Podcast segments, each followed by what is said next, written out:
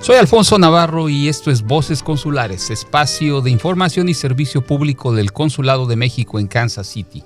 Hoy, martes 7 de diciembre de 2021, saludo a quienes nos escuchan a través de la grande 1340 AM, Dos Mundos Radio 1480 AM, así como en la plataforma Tuning y a quienes se unen a la transmisión en vivo por Facebook Live.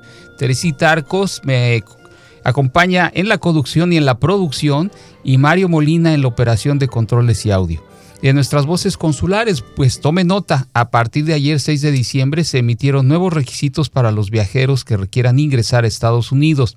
Información aquí en sus voces consulares. En la entrevista nos acompañará la doctora Susana Chávez, profesora en pediatría de la División de Enfermedades Infecciosas del Hospital Children's Mercy en Kansas City. Con, nos ayudará a responder la pregunta por qué es importante aplicar la vacuna contra COVID-19 a usted, desde luego, y a sus hijos mayores de 5 años. Aquí nos platicará. También les compartiremos un mensaje del secretario de Relaciones Exteriores de México, Marcelo Ebrard, quien el pasado 3 de diciembre suscribió un acuerdo con el equipo de fútbol Bravos de Ciudad Juárez para promover el deporte y buscar talentos en nuestra comunidad radicada acá en los Estados Unidos.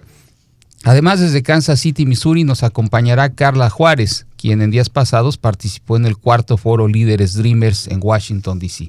¿De qué se trató? Seguiremos escuchando detalles como también ya lo hicimos la semana anterior. Y en temas comunitarios, como parte de los 16 días de activismo para erradicar la violencia contra la mujer, el consulado participó de manera virtual por Facebook Live el pasado jueves 2 de diciembre en la primera semana de atención e información para las mexicanas en el exterior, la SAIME, con el tema Salud Mental en Mujeres. ¿De qué trató? Entérese aquí en Voces Consulares. Les compartiremos los resultados de la última jornada sabatina y de la clínica de vacunación del 2021. ¿Sabía usted que en México se hablan 69 lenguas nacionales, es decir, 68 lenguas indígenas y el español? En Voces Consulares seguimos presentando alguna de estas lenguas. Hoy escucharemos Fue así el origen de los Rarámuri y los Chavochi, un relato de un minuto que podrá disfrutar con la sonoridad del Tarahumara y que aquí iremos interpretando al español. Si usted escucha Voces Consulares a través de la grande 1340M, le invitamos a llamar con sus preguntas y comentarios al 913-287-4040 en cabina. Y bienvenidos un mensaje, envíenos un mensaje por WhatsApp al 913 543 1340. Su participación también es bienvenida por Facebook, Twitter o Instagram. Nos encuentra como Consulmexcan. Escríbanos.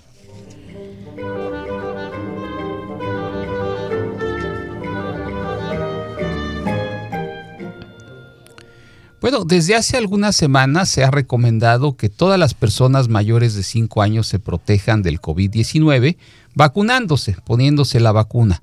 Eh, y eh, quienes son mayores de 18 años reciban un refuerzo, un refuerzo, discúlpeme, un refuerzo o booster.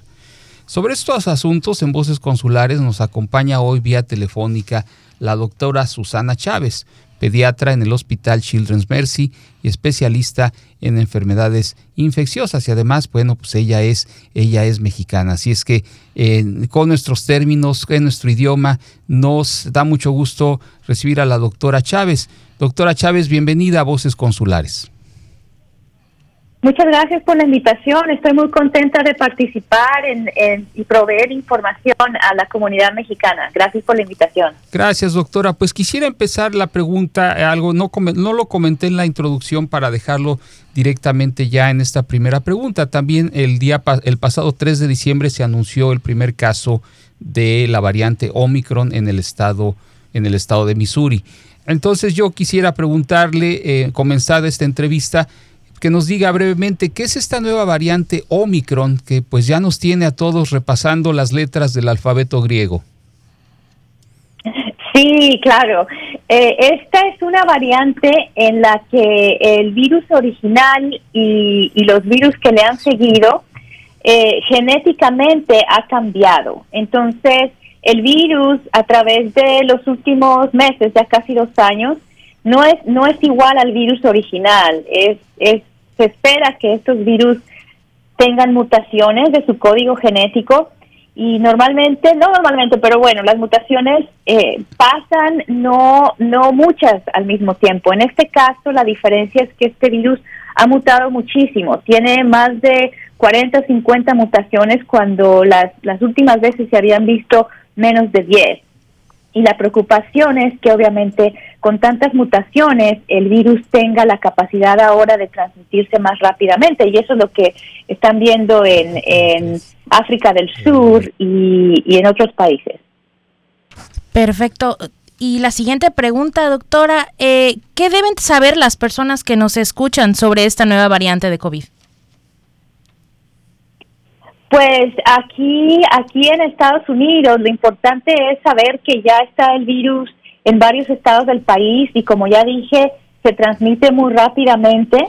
Entonces es importante saber que, que hay que cuidarse, que es algo que es una variante que probablemente va a hacerse dominante, a pesar de que ahorita en Estados Unidos la variante dominante es la Delta. Todavía tenemos más del 99% de casos son Delta en el país, pero, pero la preocupación es que la variante Omicron va a empezar a sustituir a la, a la variante Delta y, y que como ya dije, como es parece ser más transmisible que la gente se infecte más rápido. Y, a nivel nacional ya vemos que cada día hay más de 140 mil casos, a diferencia de eh, cada hace dos semanas que cada día había menos de 100 mil casos. Entonces estamos viendo en el país y en el estado de Missouri y Kansas que, que el número de casos está incrementando. Entonces eh, es probable que parte de eso sea que el, la variante empieza a tomar lugar también aquí en Estados Unidos.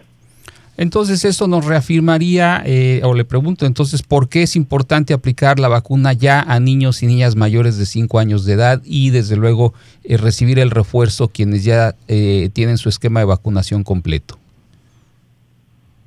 Es muy importante porque sabemos que la razón por la cual las variantes surgen es porque el virus tiene la oportunidad de infectar a la gente. Entonces, cuando la gente se vacuna está, está muchísimo más protegida contra el virus y eso permite que el virus no, no se esparza tan rápido, no se transmita tan rápido. Y creemos que es, es posible que la vacuna todavía sea efectiva contra la variante Omicron. No, no está confirmado eso porque apenas el virus tiene en el mundo que se detectó tres semanas o así pero, pero mientras es importante proteger a los niños, estamos viendo muchos pacientes enfermos en el hospital de esta edad, niños chiquitos de 5, 6, 7 años, y la vacuna es segura y efectiva para protegerlos. Entonces, si usted quiere a sus niños, vacúnelos, la vacuna, como ya les digo, es, es segura y los va a proteger contra enfermedades graves. No queremos ver ya más niños en el hospital. Doctora, además de, bueno, aplicarse la vacuna, ¿qué estrategias de prevención se deben de seguir ante el surgimiento de esta, de esta nueva variante y de las nuevas variantes? Eh, es, es, importante saber que el, que el COVID no se ha ido. Yo, yo siento que en muchas comunidades eh, veo que la gente ya ni siquiera, parece que ya ni se acuerda de que hay COVID y, y, y no tienen en mente que es importante todavía usar máscaras o mascarillas para cubrir la nariz y la boca cuando están en, en lugares que, que son cerrados, donde están adentro y no afuera. Es importante siempre usar esas mascarillas si van a las tiendas, si van a un grupo de gente que especialmente saben que no, no, no están seguros si están vacunados o no, usar la mascarilla es muy, muy importante. Y pero más importante es estar vacunados. Eso es, eso es lo que, lo que ha hecho que que ahora las personas que se hospitalizan, que mueren y que se ponen muy graves, eh, la mayoría no están vacunados. Entonces es claro que la vacuna protege y que las personas que estamos viendo que terminan en el hospital muy enfermas son los que no están vacunados. Claramente eso ya está demostrado por meses y meses. Entonces, ponerse la vacuna si no, les, si no se las ha puesto, póngasela porque eso es lo que, lo que va a protegerlos más. Y bueno, lavarse las manos, ponerse la mascarilla, como ya dije. Sí, doctora, porque además, eh, según entiendo, revisando las últimas estadísticas, y usted me corregirá si estamos eh, con un dato incorrecto, eh, los porcentajes de vacunación de la población, tanto en Kansas como en Missouri, están muy por debajo de, de, la meta deseada, en algunos casos creo que inferiores al 50%. Sí, eso, eso es terrible porque eh, como usted dice, sí, la, el porcentaje de personas que están vacunados es, es bajo, especialmente los adolescentes y la gente joven. Eh, creo que la creo que la, la impresión que tienen los jóvenes principalmente, pero bueno, también adultos mayores, es que no necesitan la vacuna, que no les va a pasar nada, que, que esa enfermedad no es tan grave en ellos, pero, pero sí es, un virus que puede causar enfermedades muy graves. Yo he visto niños morir de coronavirus, eh, recién nacidos. Entonces la gente joven, claro que está a riesgo. Y, pero como pienso que, que no, no lo consideran así, me parece que esa puede ser una razón por la cual no se, no se vacunen. Y, y, el porcentaje de gente vacunada es muy, es muy bajo. Realmente queremos que por lo menos, idealmente, más del 90% de la población esté vacunada. Sabemos que, que en condados y en ciudades y en regiones donde la gente está vacunada en un mayor porcentaje, el, el, número de casos de coronavirus es menor, el número de hospitalizaciones y de muertes por coronavirus es mejor, es menor. Entonces, eh, es muy importante saber que el porcentaje de vacunación de la población determina cómo va cómo va a estar la gente, si van a estar enfermos, si van a morir o si se van a mantener sanos y fuera del hospital. Correcto, doctora, pues eh, muy importante sus palabras y sobre todo lo que usted nos dice, todavía nos queda mucho por ver, no sabemos cómo se irán desarrollando eh, la pandemia, eh, aún estamos dentro de la pandemia, así es que es eh, muy importante conferirle pues todo el cuidado personal y desde luego seguir las indicaciones de las autoridades de salud y, desde luego de los de las doctoras, de los médicos sobre este tema. Pues doctora Susana Chávez, pediatra en el Hospital Children's Mercy, especialista en enfermedades infecciosas, le agradecemos mucho por acompañarnos en Voz Consulares y seguiremos en contacto. Muchas gracias por la invitación. Buen día. Hasta luego. Y a propósito de este tema, el día de ayer, 6 de diciembre, se emitieron nuevas restricciones para viajeros internacionales con destino a los Estados Unidos. Eh, todos los viajeros mayores de dos años de edad, sí, mayores de dos años, que lleguen a Estados Unidos por aire, viajando por avión desde el extranjero, deberán presentar prueba negativa de COVID-19 que se haya realizado el día anterior, es decir, de no más de 24 horas antes de su vuelo. Y bueno, eh, esta documentación la tendrán que presentar en la aerolínea. Los pasajeros aéreos también se les solicitará confirmar formalmente que la información que presente es verídica. Muy importante no mentir en la declaración porque esto no solo le puede causar que no sea admitido a Estados Unidos, sino en este viaje, sino incluso en periodos más largos eh, por mentir a las autoridades eh, migratorias o de sanidad o de aduanas de los Estados Unidos. Para los, cruces, eh, para los cruces terrestres hay otras reglas que le invitamos a, a conocer y a seguir nuestras redes sociales en Facebook, Twitter, Instagram y YouTube donde estamos compartiendo información ante cualquier actualización sobre este tema. Pues como verá, la pandemia sigue afectando a nuestra vida diaria y pues eh, eh, entonces a seguir cuidándonos y muy atentos porque esto varía, si no día con día, sí semana con semana. Encuéntrenos en redes sociales, somos arroba consulmexcan. Y en días pasados, el 20 y 21 de noviembre, se llevó a cabo en Washington, D.C. el cuarto Foro Líderes Dreamers 2021, una iniciativa del Instituto de los Mexicanos en el Exterior para fortalecer los lazos con nuestras comunidades en Estados Unidos, así como con organizaciones que apoyan a personas migrantes mexicanas, muy en particular a quienes conocemos como Dreamers, las personas llegadas en, la infancia a los Estados Unidos y que son beneficiarias del programa de acción diferida para los llegados en la infancia, por sus siglas en inglés. Carla Juárez, directora ejecutiva de la organización AIR, que significa Advocates for Immigrant Rights and Reconciliation, fue una de las participantes en esta reunión en Washington, D.C. Vamos a conversar con ella sobre lo ocurrido en la capital estadounidense. Carla, bienvenida a Voces Consulares. Hola, muchas gracias por la invitación. Buenos días, pues, pues abro esta entrevista, Carla, gracias por, por tomar esta llamada y platícanos, un foro con muchos temas donde se escucharon propuestas y recomendaciones sobre, entre otros temas, el contexto social y político de los Dreamers, está la relevancia de la Diputación Migrante y las propuestas de representantes legislativos. ¿Cómo viste este foro, Carla?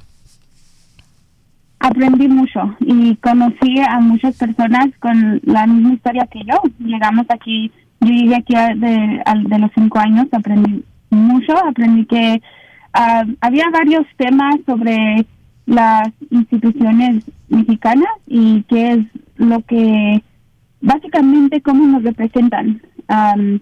yo, yo no tenía ninguna idea que había diputados migrantes y eso fue, fue muy impresionante para mí poder aprender eso.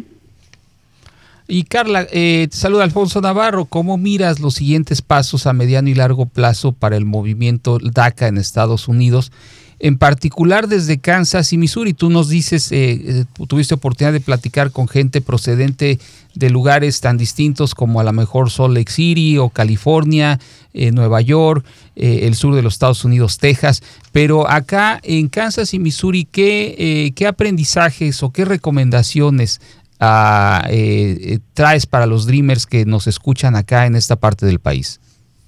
Sí, una gran recomendación es, basada en el trabajo que nosotros hacemos, es involucrarse con las organizaciones locales, organizarse entre sí mismos en un grupo grande para poder hacer el cambio, porque alguien dijo en el foro, en, cuando estuve ahí en Washington, dijo, el pueblo salva al pueblo. Si nos involucramos y nos organizamos para pedir una reforma migratoria que tenga un camino a la ciudadanía, entonces es cuando vamos a ver el cambio. O cuando usted habla de los siguientes pasos, yo pienso que el movimiento de Dreamers, y no nomás Dreamers, eso es también, bueno, hay que hablar de los Dreamers originales, ¿verdad? También alguien dijo en el foro que los Dreamers originales son nuestros padres, que se vinieron para darnos una mejor vida. Entonces, si nos unimos todos, yo pienso que hay posibilidad de una reforma migratoria. Eh, muy importante. la ciudadanía. Exactamente. Y bueno, eh, en, agosto pasado que estuvo de visita en Kansas City eh, un funcionario mexicano, el director general de servicios consulares, también se habló de los de los servicios allá de, de en Washington que que ¿Qué novedades ves tú con respecto a los, a los, a los servicios para Dreamers, la ayuda en los consulados? De eso, ¿qué, qué novedades eh, se pudieron escuchar por allá? Hablaron sobre el Departamento de Protección, de que podemos sacar nuestra credencial electoral. Sí. Podemos votar desde acá. hay la ventanilla de salud que también a mí se me se me hizo tan impresionante y algo que yo no sabía que existía. Entonces, cada cuando dicen acudan a su consulado es cierto. El consulado tiene muchos servicios aparte de la documentación. Entonces, um, eso es lo que aprendimos en algunos paneles en Washington D.C. sobre los servicios y las instituciones uh, dentro del consulado. Um, pues sí, aprendimos bastante. Gracias, Carla. Y eh, yo te pregunto también, como directora ejecutiva de AIRR, que como ya escuchábamos es eh, el eh, Advocates for Immigrant Rights and Reconciliation, o sea, un grupo de abogados o gente que defiende los derechos migrantes y la reconciliación.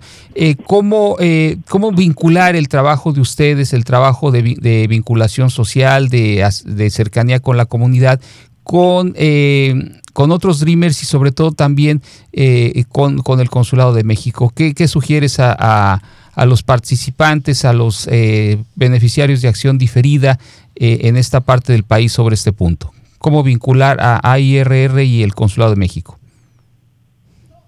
¿Cómo conectarlos? Vincularlos es con la colaboración. Correcto, pues pues Carla Juárez, seguimos platicando, sé que tendrán reuniones de seguimiento eh, de los 77 participantes eh, Dreamers en, que estuvieron recientemente en Washington, D.C., incluyendo eh, Carla Juárez, procedente del área de Kansas City, y también a Ernesto de la Rosa, con quien platicamos la semana pasada, que estuvo viajando desde Dodge City, Kansas. Pues Carla Juárez, directora ejecutiva en la organización AIR, muchas gracias y seguimos platicando más adelante. Gracias, muchas gracias, que les vaya muy bien.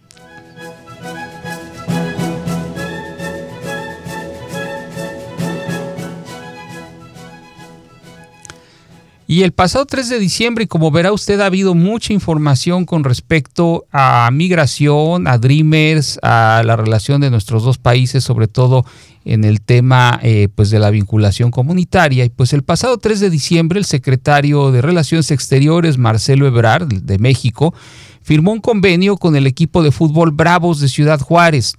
Eh, para promover el deporte y buscar talentos en nuestra comunidad que radica en Estados Unidos. Este es un proyecto piloto y tiene una idea eh, de impulsar actividades deportivas que favorezcan las condiciones de vida de nuestra población en el país. ¿A quién le corresponde relaciones exteriores por los, eh, los mexicanos que están fuera de nuestro país? Bueno, o sea, toda la Cancillería, sí, pero en el día a día, a Gutiérrez.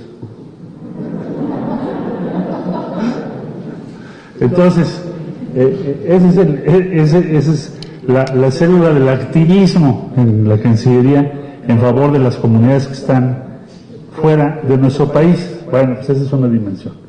La otra, eh, el deporte en sí mismo, además de ser un vínculo cultural muy relevante, es también un elemento de organización, de contacto, de permanencia, de activar nuestra lengua y también de competir con, o por lo menos luchar en contra de la segregación, la exclusión y las agresiones.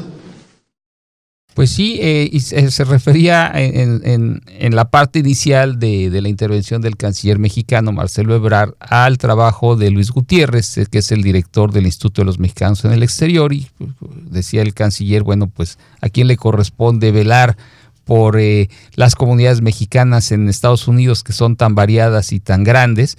Y decía pues a Gutiérrez, entonces ahí es donde se escucha la risa del público que estuvo en esta presentación de la vinculación entre el equipo de fútbol Bravos de Ciudad Juárez y la Cancillería Mexicana para promover el, el, deporte. Yo le recuerdo, amigo, amigo a que nos escucha, que el deporte, así como la promoción de nuestra cultura, la defensa de nuestro idioma y el cuidado de nuestra salud, entre otros muchos asuntos. Son áreas en las que trabajamos todos los consulados de México en Estados Unidos para promover y defender de manera activa sus derechos. Y en Voces Consulares le recordamos que el Centro de Información y Asistencia a Mexicanos, el CIAM, está disponible para usted las 24 horas al día, 7 días a la semana, es decir, a toda hora, todos los días, llamando al 520-623-7874. El fin de semana anterior, más actividad, eh, concretamente el sábado 4 de diciembre, se llevó a cabo nuestra jornada sabatina número 13 y la última del año 2021. Eh, se expidieron más de 170 documentos como pasaportes, matrículas y credenciales para votar del INE y también tuvimos una clínica de vacunación contra COVID-19 y contra la influenza o flu, con el apoyo del Departamento de Salud del Condado Jackson, eh, del estado de Missouri, donde aplicamos 50 vacunas. Si usted necesita aplicarse la vacuna o el refuerzo, no necesita cita. Y ya escuchábamos a la doctora eh, Susana Chávez hablar de la importancia de vacunarse, incluyendo a los niños, niñas mayores de 5 años. Más información sobre este tema, sobre la vacunación contra flu y contra COVID-19, llamando a la ventanilla de salud del Consulado de México al teléfono 816 5560800 extensión 728. Y sobre la atención para la expedición de documentos es con cita y las citas se abren cada día lunes alrededor del mediodía. Usted puede hacer una cita a través de la plataforma electrónica de Mexitel en mexitel.sre.gov.mx o llamando al 1877 639 4835. Y esta semana seguimos dentro de los 16 días de activismo para la eliminación de la violencia contra la mujer. Y por ello se realizó la primera semana de atención e información para las mexicanas en el exterior, la SAIME, justo con el objetivo de atender, informar, vincular y crear redes de apoyo entre niñas y adolescentes y mujeres que viven en el exterior. El objetivo, fomentar entre las comunidades la sororidad, la perspectiva y la interseccionalidad y la transversalidad de género. Desde Kansas City presentamos el tema Salud mental en mujeres con Celia Ruiz de la organización United Healthcare. Vamos a escuchar una parte de la plática que tuvo lugar hace unos días. Escuchemos. ¿Cómo puedo saber si mi madre, hermana, hija, amiga está teniendo alguna afectación en su salud mental? Me platica que llora por horas, se le escurren las lágrimas Y aquí voy a hacer un paréntesis, estamos hablando de, mujeres, hermanas, hija, amiga, o cualquier persona que se reconozca como mujer, ¿de acuerdo? Entonces, ¿cómo puedo saber? ¿Cómo puedo saber si alguien de ellas está teniendo eh, afectación en su salud mental? Pues este, eh, para empezar, es muy importante saber, bueno, cuando hablamos de la salud mental, podemos hablar acerca de problemas de salud mental, problemas que son diagnosticados, lo cual no quiere decir que la mayoría, pero en muchísimos casos no existe un, un diagnóstico a esa enfermedad de salud mental por muchas razones, porque uno no se acerca a recibir la ayuda, porque todavía existen muchos tabús, porque uno mismo no lo reconoce, porque otros no lo ven, porque uno no alcanza a hacerse la cita, por muchas razones. Entonces, eh, tomar en cuenta que uno no va a diagnosticar, puede que la persona no tenga ese diagnosticado, eh, pero entonces uno está observando. Y como dijiste, si uno nota que está llorando de más, que uno se aísla, y hay diferentes síntomas y señales por, este, eh, por cada una de las diferentes enfermedades de salud mental, o digo también digo enfermedades, pero también quiero que pensemos en momentos de problemas de salud mental, o momentos o crisis, eh, momentos difíciles porque puede que uno no tenga... Qué importante tema el cuidado de salud mental, en particular en estas épocas. Si usted que nos escucha quiere conocer el resto de la charla que tuvimos con Celia Ruiz sobre los primeros auxilios de salud mental, la encuentra en nuestra página de Facebook y en YouTube del Consulado de México. Y pues cambiando de tema, vamos a escuchar este bello relato en Tarahumara, que es una de las lenguas que se habla en el estado de Chihuahua y además es una de nuestras 68 lenguas indígenas. Fue así el origen de los rarámuri y los chavochi. Forma parte de la colección de 68 voces, 68 corazones que iremos compartiendo con ustedes desde Voces Consulares.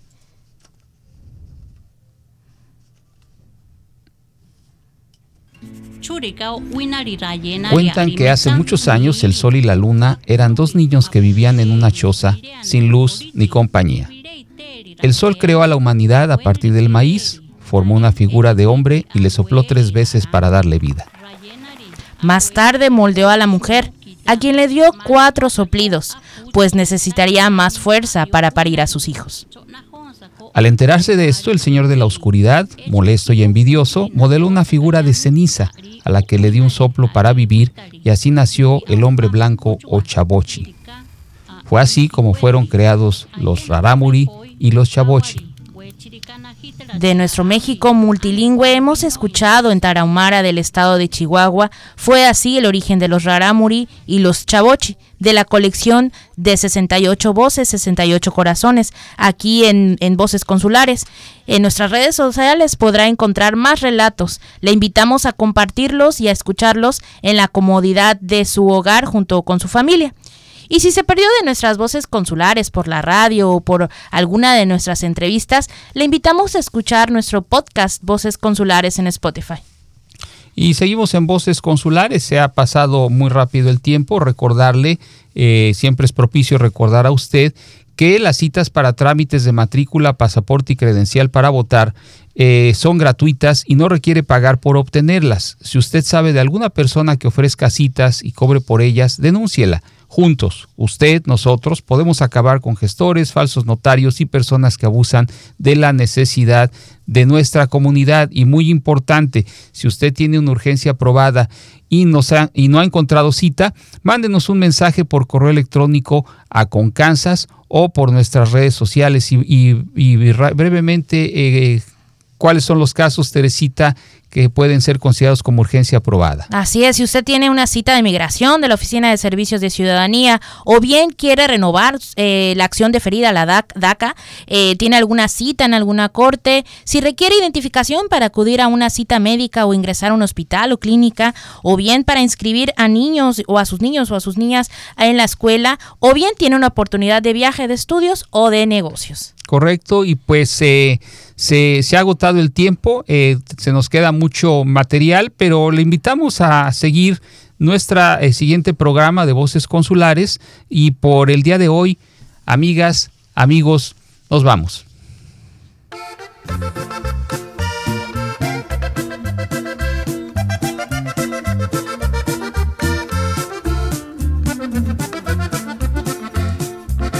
Esto fue esto fue Voces Consulares, un programa de servicio público del Consulado de México en Kansas City para informar, proteger y fortalecer a nuestra comunidad. Les esperamos el próximo martes. Y de mis hermanos y del barrio